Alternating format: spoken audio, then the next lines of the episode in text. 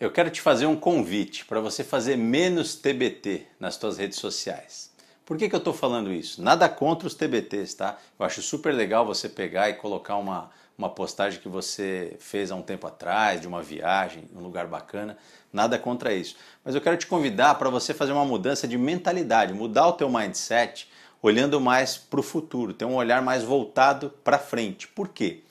A maioria das pessoas, quando olham um TBT seu, elas podem ficar orgulhosas, né, se elas admiram e gostam de você, elas podem é, ficar reticentes, falando, putz, olha o cara, postou aquela viagem que ele fez há um ano e tal, é, tá se exibindo, etc.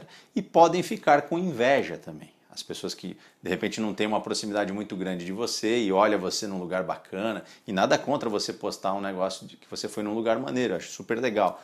Mas quando você tem um olhar para o futuro, você mexe com o teu posicionamento. E eu não estou falando só o teu posicionamento em relação aos negócios digitais, a, a, ao teu negócio. Não, até um posicionamento pessoal mesmo. O que, que acontece quando você faz um olhar mais para frente, quando você olha para o teu futuro?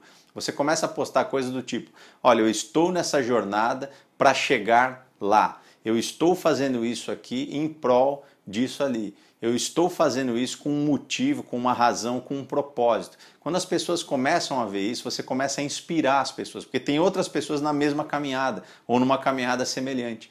Então é muito mais legal, não é você parar com os TBTs, mas é você começar a, a, a pensar nas tuas postagens e, e para você fazer isso de uma forma natural, você tem que mudar a tua mentalidade. É você começar a pensar agora não só no saudosismo, não só em mostrar uma coisa bacana que você fez, ok, mas pensar principalmente nas coisas que você ainda vai fazer e que vão inspirar talvez milhares de pessoas. Então, olha para o futuro, segue em frente, que a jornada é grande.